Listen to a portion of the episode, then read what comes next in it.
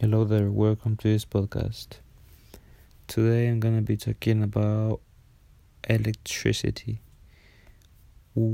When have you had a scenario when you lost access to electricity?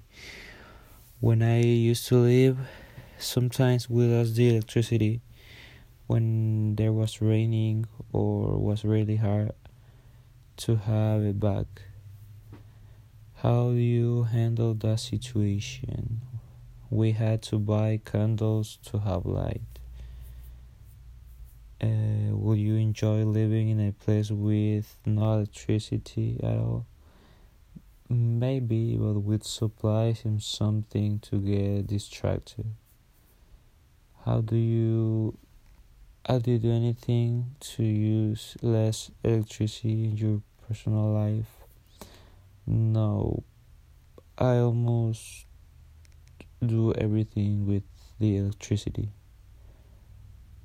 The burning question What are you thankful for? For having my family, friends, and everything I have in my life. This is everything, and bye.